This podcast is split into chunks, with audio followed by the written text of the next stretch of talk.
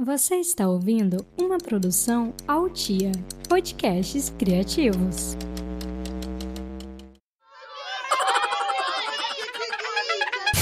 Ei, cadê a mãe dessa criança? Bom dia! Eu sou Vani Fior, mãe do Joaquim do João, e esse é mais um episódio do podcast Cadê a mãe dessa criança? Eu, eu sou muito chorona, sabe? Então, eu só de ouvir a voz da doutora, parece que eu estou escutando, mãe, ele ganhou 50 gramas. Ai, que lindo, gente. bom, vamos deixar essas histórias para o podcast, pelo é, amor de Deus, é, que eu não tá quero bom, perder. Tá bom. Tá bom.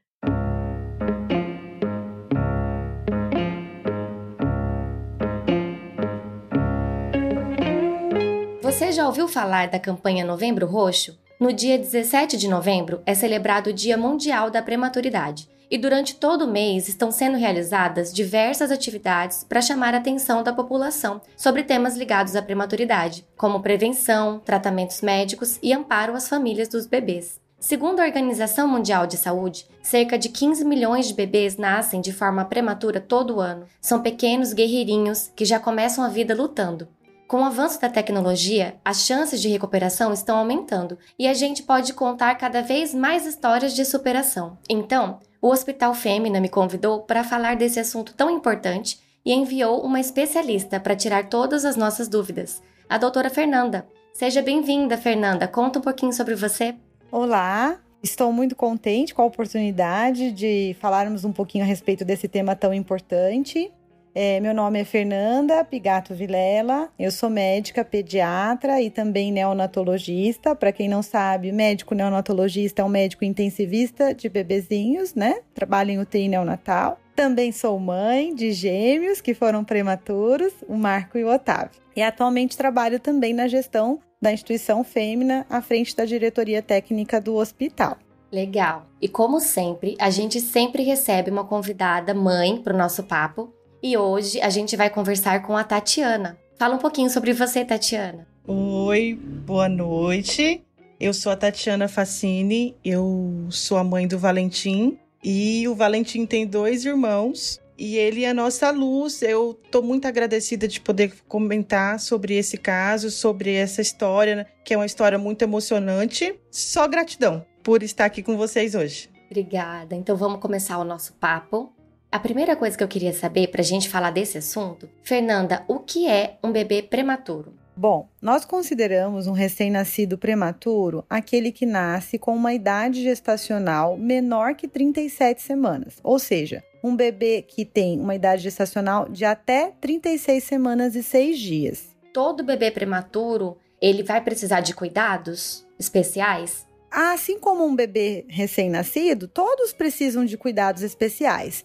Porém, nem sempre eles vão precisar de internação numa unidade de terapia intensiva. Normalmente, aqueles bebês com uma idade gestacional menor que 34 semanas e um peso de nascimento menor que 1,8 kg, esses, simplesmente pela idade gestacional e pelo peso, na maioria das vezes já tem critérios indicativos de internação na UTI. E também essa idade e esse pezinho estão associados a uma maior incidência de complicações que vão gerar uma internação. O Hospital Fêmea colocou nos stories do Instagram uma caixa de perguntas com dúvidas sobre prematuridade. Todas as dúvidas que eles receberam eram relacionadas a antes do parto e não depois do parto, como por exemplo, o que, que pode levar um, um parto prematuro, há fatores genéticos. Então vamos começar lá do começo, quando a mãe está grávida. O que, que pode levar a mãe a ter um parto prematuro?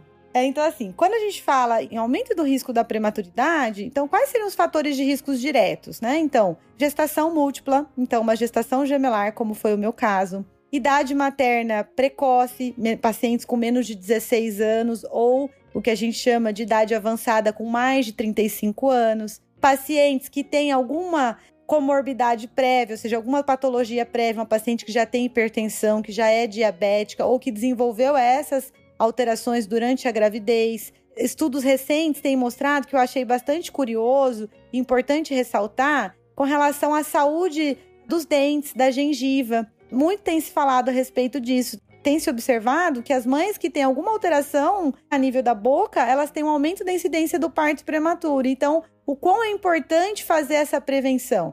Eu acredito que o ponto-chave para prevenir a prematuridade é um pré-natal adequado, porque infecção na gravidez ela pode levar a um trabalho de parto prematuro, ela pode levar a um rompimento da bolsa prematuramente. Então, são múltiplos fatores. A gente poderia passar aqui um longo período falando sobre todos eles. E, Tatiana, o que, que aconteceu com você? Você já sabia que você teria esse risco de ter filho prematuro?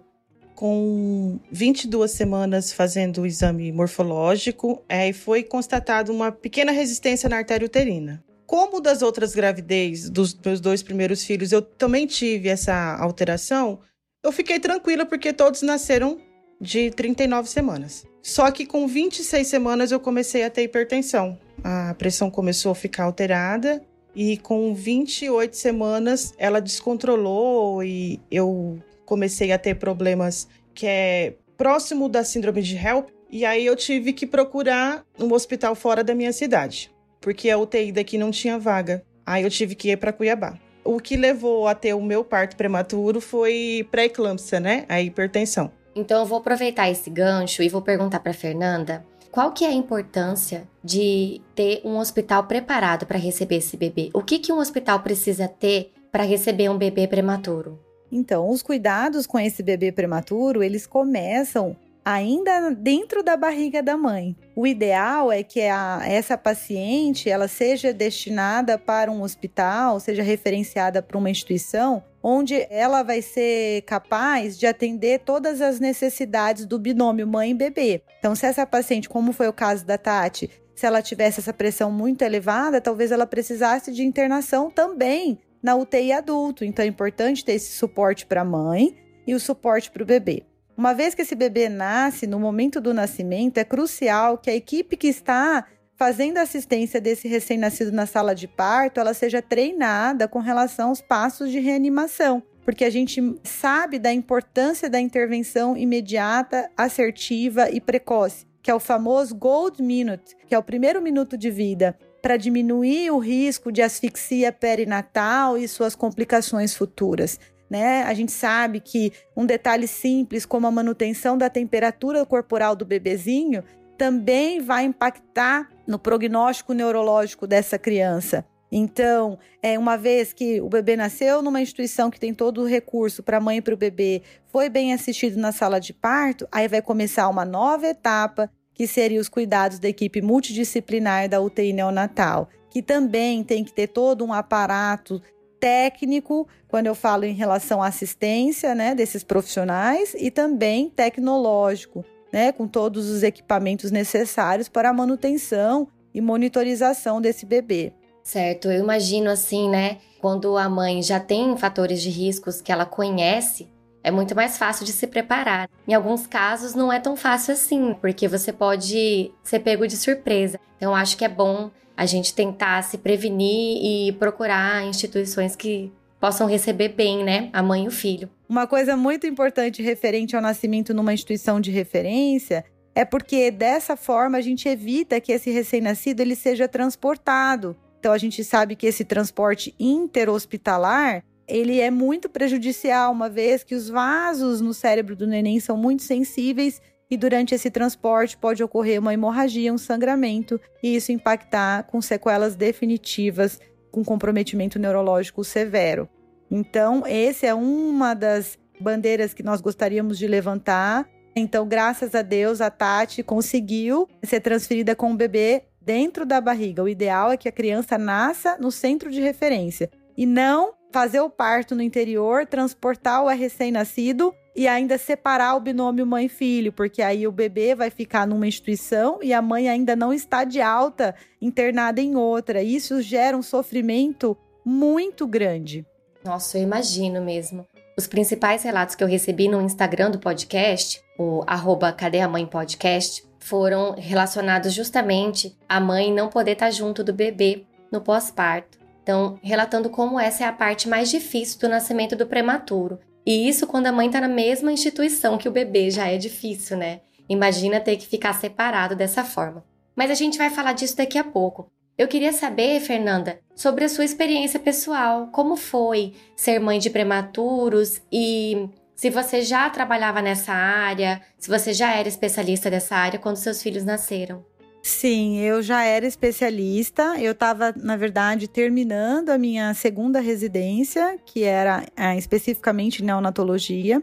Então, quando eu descobri que eu estava grávida, inicialmente, eu recebi a notícia que era um bebê. E depois de um plantão, assim, que eu passei em claro na beira de um leito, eu senti muitas dores e resolvi repetir o ultrassom, e para minha surpresa, eram dois. Naquele momento, eu fiquei, assim, em choque porque eu estava assim muito feliz pela bênção que eu estava recebendo de uma gestação gemelar natural. Entretanto, eu estava muito preocupada porque eu sempre pedi a Deus: "Olha, eu quero muito ser mãe, é o meu maior desejo, mas eu não, não quero ser mãe de gêmeos, porque eu sabia dos riscos inerentes à prematuridade, né? Como eu citei anteriormente, a gestação gemelar por si própria já é uma gestação de altíssimo risco. E eu tinha muito medo das complicações, porque esse era o meu dia a dia. Eu estava todos os dias vendo, né, os enrolar dentro da UTI, apesar da gente vivenciar muitas histórias lindas, como foi o caso do neném do, do Valentim, da Tatiana. E aí eu vivi um mix, assim, para assimilar né, aquela alegria aquela, aquele medo, aquele pânico. Bom, nos primeiros cinco meses foi tudo tranquilo, até que um deles começou a não ganhar peso de maneira adequada, o famoso crescimento intrauterino restrito, é o CIUR. E aí, nossa, foi um período muito difícil, porque é, o meu obstetra fez uma previsão que, a princípio, os bebês chegariam no máximo a 28 semanas de idade gestacional. E eu sei que nessa faixa etária, né, as chances de complicações são muito elevadas. O risco de óbito gira em torno até de 20%. Então, aquilo me impactou e foi assim, eu vivi um dia após o outro, que é uma coisa que eu sempre falo para as mães que estão com seus bebês na beira do leito. Olha, vamos viver um dia após o outro. Eu vivi essa experiência na minha barriga e consegui, com todo esforço, com todo empenho, com muitas orações, chegar a 34 semanas. E durante todo esse período eu me questionava o porquê que Deus mandou gêmeos para mim. E eu cheguei à conclusão, depois que eles nasceram, que apesar de sempre ter sido uma médica com toda a humildade, assim, é, humana, sempre fui carinhosa com as mães, eu precisava mudar o meu olhar. Eu precisava viver a experiência de estar do outro lado. Porque só quem passa essa experiência, por mais que a gente tente se colocar no lugar daquelas famílias, só quem passa, é, mesmo com suas particularidades, é que entende, né, o sofrimento, a dor. E aquilo me fez me tornar uma profissional ainda melhor, com esse olhar assim individualizado e tentando buscar assim cada dia uma melhoria profissional como pessoa, né, como ser humano. Então o Marco e o Otávio vieram para me mostrar que nem sempre na prática é possível aplicar a teoria. Porque muitas vezes eu era muito rigorosa, porque eu queria que as coisas fossem feitas de uma maneira 100%, né, da forma como a literatura recomenda. Mas cada bebê é um indivíduo, é um serzinho peculiar. E cada família também tem as suas particularidades. Então, a prematuridade veio me mostrar tudo isso, que nem sempre as coisas vão sair da forma como a gente planejou. Então eu sempre planejei tudo. A gestação gemelar definitivamente não foi planejada. E a experiência de ser mãe de um bebê prematuro me fez amadurecer enquanto profissional. Nossa, realmente, é, eu acho assim que contar com uma profissional que entende o que você está passando é, é essencial, né? E Tatiana, conta pra gente como que foi essa experiência do nascimento do Valentim e do tempo dele de UTI, como que foi para você? O nascimento do Valentim foi muito significativo para nossa família, porque eu estava passando um período bem complicado com o meu pai, ele teve problema de saúde e eu engravidei do Valentim. Não esperava, a notícia que ele estava vindo foi muito bom para nós. Só que ele deu um sustão na gente, né? Deu um susto em nós. Ele nasceu com 31 semanas. Eu tive que sair às pressas aqui de Rondonópolis, onde eu moro, fui para Cuiabá. Já pensando nisso que a doutora citou do translado, né, do bebê nascer no centro avançado, então eu procurei Cuiabá, procurei a fêmea. Eu fiquei internada na UTI 24 horas antes dele nascer, porque eu tive bastante intercorrência, mas o Valentim nasceu super bem. Eu até fiquei admirada mesmo, porque ele nasceu chorando. Eu já esperava nascer um bebezinho, não chorar, né, um bebezinho paradinho, mas ele nasceu guerreiro. O Valentim nasceu gritando e foi muito muito emocionante ver aquele serzinho tão pequenininho com 31 semanas chorando. E a equipe foi maravilhosa. Eu só tenho a agradecer toda a equipe fêmea. E os cuidados do bebê? Quando ele nasceu, o que, que ele precisou? Ele precisou ir para UTI por muito tempo? O que, que foi preciso fazer com ele? Eu estava internada na UTI, a doutora Amanda foi conversar com a gente e explicou que ele iria nascer e iria direto para fazer os primeiros atendimentos, né? Que eu não ia ver ele. E que provavelmente ele poderia ser entubado. Então, que não era para eu ficar preocupada, que ele ia ter todo o atendimento, todo o suporte, né? Como que não fica preocupada, né, É. Tati? Ele nasceu, foi com a, doutor, com a pediatra que pegou ele e voltou sem tubo, voltou chorando e foi uma emoção. Foi, foi incrível. E depois que eu saí lá da sala de cirurgia, que eu fui pro repouso, aí que eu conheci o Valentim depois de mais de 24 horas que eu fui conhecer ele. Aí é outra história, UTI, né? Neonatal. Foi incrível, incrível. Eu acredito que deve ser muito emocionante você acompanhar a luta de um bebezinho que não sabe nada ainda, mas tá lá lutando pra viver, porque tem muita coisa pra viver na vida ainda, né? Muito. Então, assim, eu já me emocionei bastante lendo os relatos das ouvintes e as histórias. E eu não consigo nem imaginar como que deve ser a experiência de ter passado por isso. Mas voltando aqui agora para um assunto mais técnico, eu queria saber, Fernanda, quais são as principais complicações, os principais problemas que afetam esses bebês e os cuidados que eles precisam? Os recém-nascidos prematuros, eu costumo dizer que eles têm todos os seus órgãos e sistemas em desenvolvimento. Quando eu digo isso, eu gostaria de contemplar cérebro, coração, rins, pulmões, intestino. Então, na maioria das vezes, inicialmente, a principal complicação que a gente observa é a dificuldade para respirar, o rim funcionar, o bebezinho produzir a urina de maneira adequada, às vezes é muito imaturo. E ele, como não tem um sistema imunológico de defesa totalmente desenvolvido, eles ficam muito suscetíveis a infecções.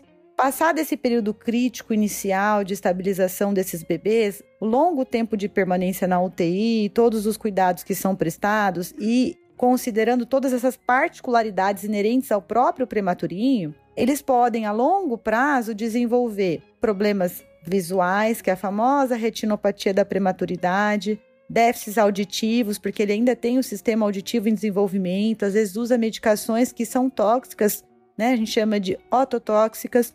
Esses nenenzinhos podem evoluir com atraso no desenvolvimento neuropsicomotor, em algumas situações mais graves, até com paralisia cerebral. Eles têm, às vezes, dificuldade para tolerar a dieta, o leitinho. Então, eles têm uma longa jornada. E o objetivo da equipe multidisciplinar é fazer com que esse desenvolvimento ele ocorra de maneira otimizada para que essas complicações sejam minimizadas, né? o impacto seja o menor possível. A gente tenta dar condições para que aquele recém-nascido se desenvolva de uma maneira saudável. Então a gente falou dos cuidados com o bebê, porque eu acredito que a família também precisa de muitos cuidados, de muito amparo. Você ter que voltar para sua casa sem o seu filho deve ser uma situação bem difícil. Eu recebi o relato da ouvinte Lívia Monteiro dizendo que para ela o pior de tudo foi voltar para casa sem o bebê na barriga e sem o bebê no colo. E ela disse que nesse momento ela sentou na porta de casa e chorou tudo que ela não tinha chorado nos 15 dias que ela ficou internada junto com o bebê. O puerpério já é tão difícil, a gente já falou tanto de puerpério aqui no podcast. São tantos hormônios, tanta coisa passando pela nossa cabeça e a gente tá com o bebê no colo. Como que é o puerpério de uma mãe que tem que ficar afastada do bebê por boa parte do tempo? Queria saber, Tati, como foi para você isso? Foi difícil. O, o Valentim também teve CIUR, né? Também teve restrição de crescimento.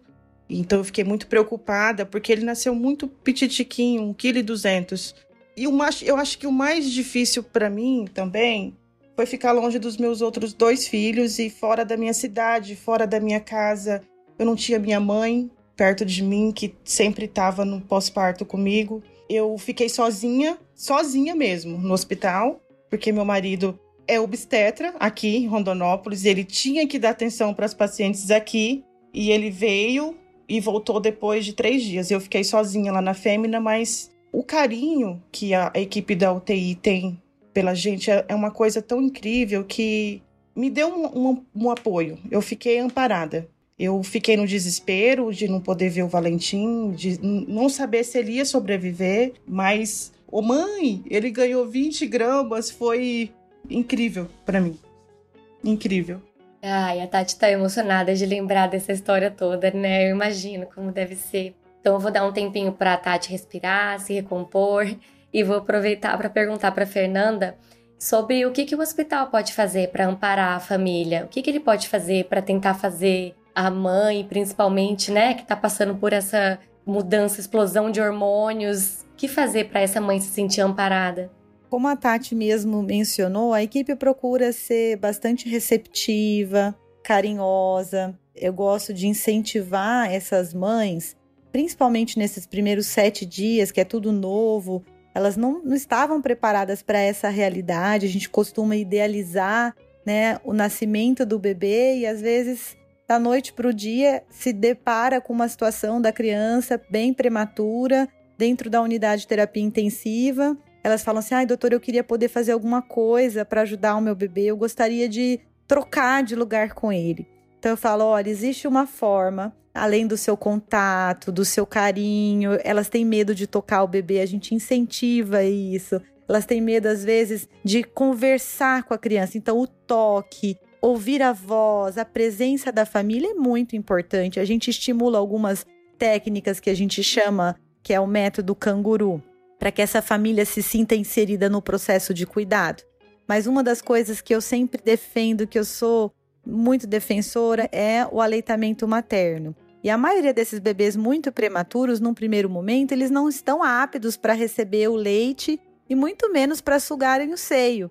Então, eu falo para a mãe: "Você conhece uma técnica chamada colostroterapia?" E elas falam muitas das vezes: "Não, o que é isso, doutora?"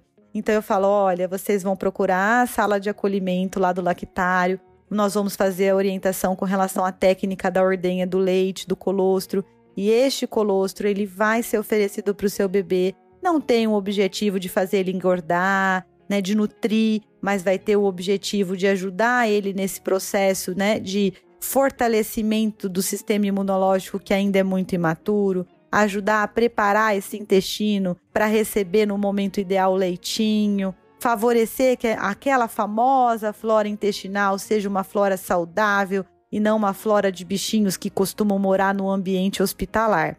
E dessa forma elas se sentem muito acolhidas e falam que bom, eu entendi. Eu posso de uma maneira assim efetiva fazer parte do processo de recuperação do meu bebê, porque é como se fosse uma poupança de saúde que eu estou abrindo neste momento. E elas se sentem ali, naquele momento, é, menos impotentes, porque a sensação de impotência é muito grande, de querer ajudar mais e não ter meios para tal.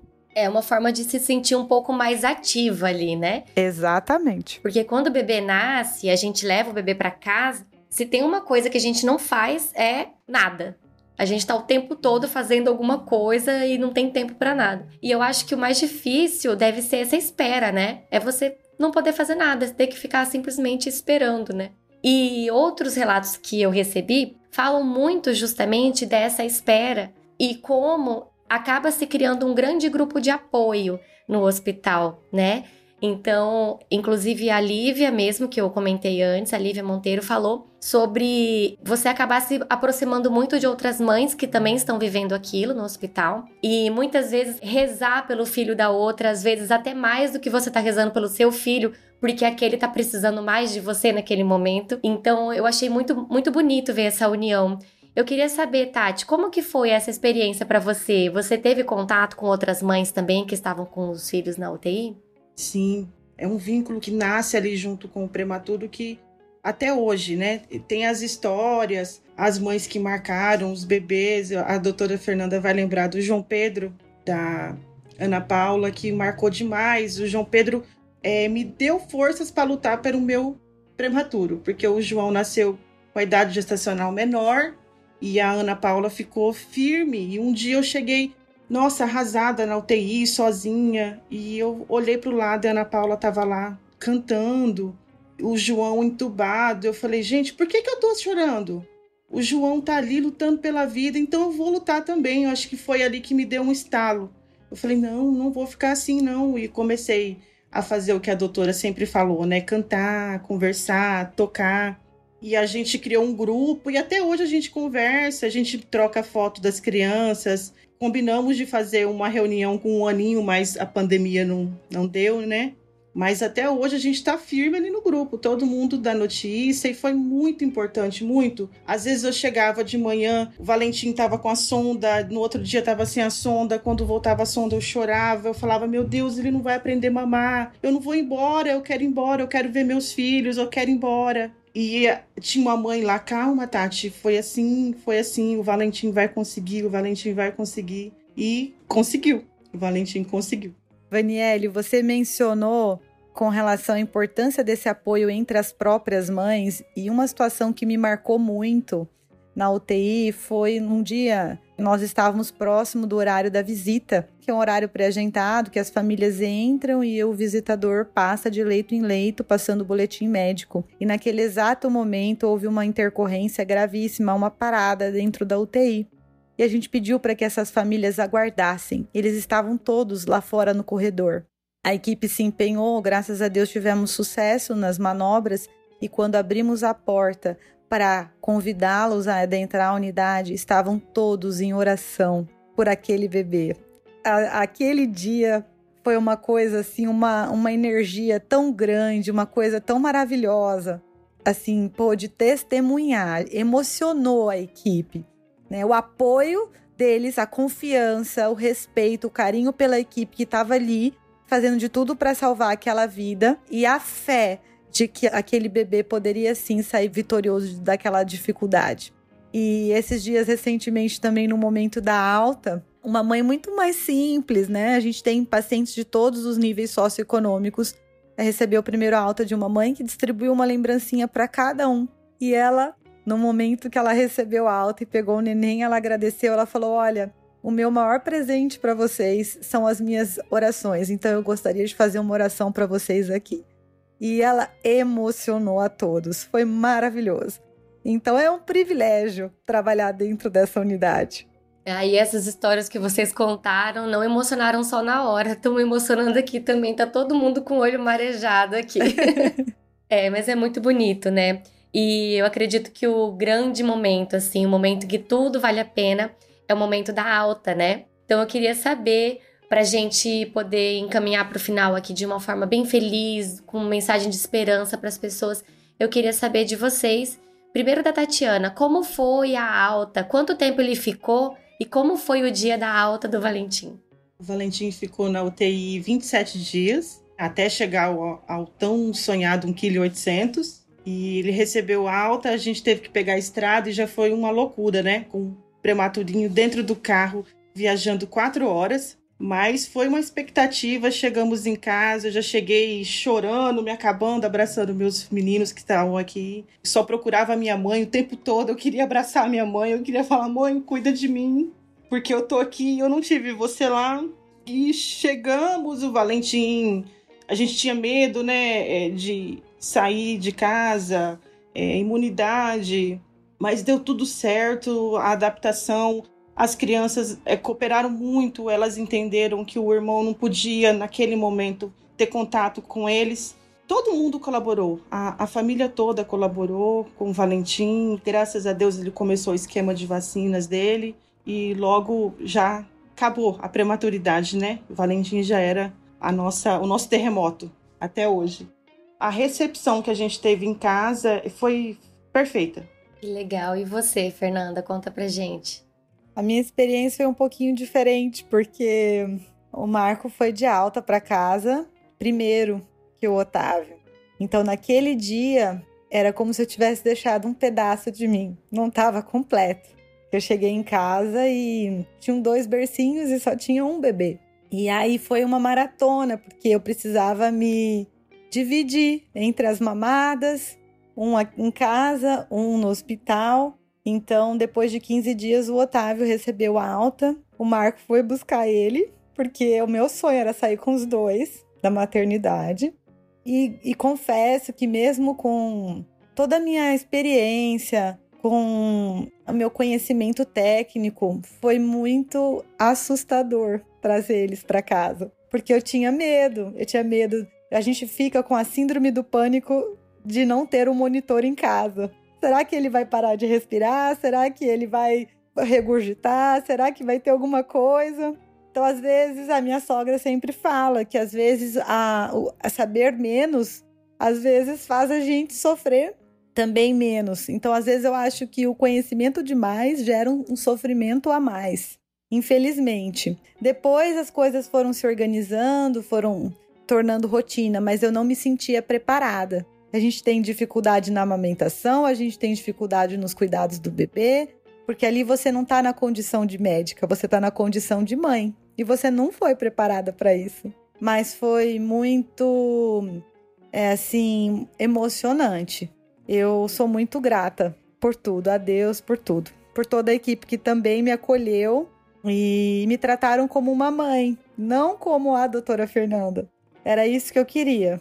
Legal, gente. Eu amei ouvir as histórias de vocês. Amei poder compartilhar, conhecer um pouco desse mundo que para mim é tão novo, né? Um mundo que, que eu realmente não conhecia. Me emocionei muitas vezes. E antes de finalizar, eu queria trazer aqui um depoimento muito especial, porque a gente ouviu o depoimento das mães, mas a gente não ouviu aqui um depoimento de um paciente. Então eu trouxe aqui a Ana Laura, que é filha da Francine. Ela nasceu de 28 semanas, pesando 970 gramas, passou por 66 dias de UTI e hoje ela é uma menina de 6 anos e ela mesma vai contar para vocês como que ela tá. Oi, gente, eu sou a Ana Laura. Deu tudo certo lá. Eu nasci prematura. Eu tenho muita paz, muita alegria. Eu sou muito saúde. Deu tudo certo.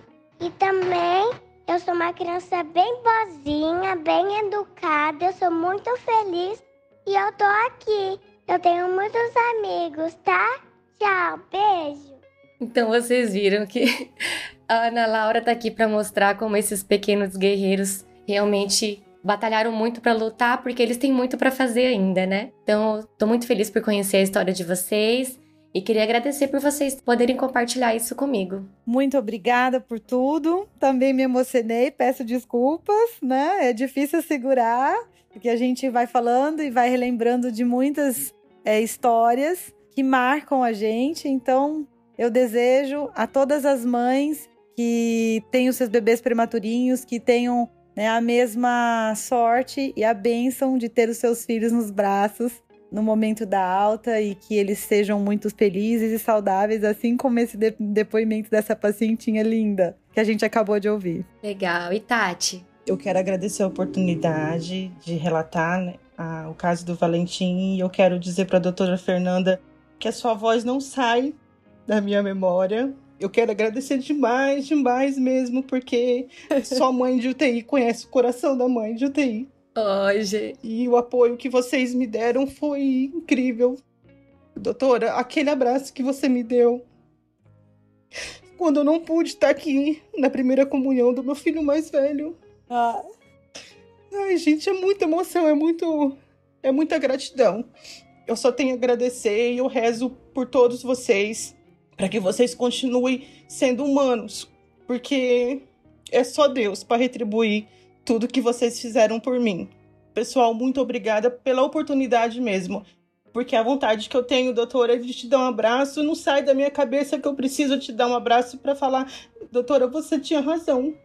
Você estava certa e o Valentim venceu. O Valentim é lindo, é esperto, é saudável e obrigada. Obrigada de todo o meu coração. Muito obrigada.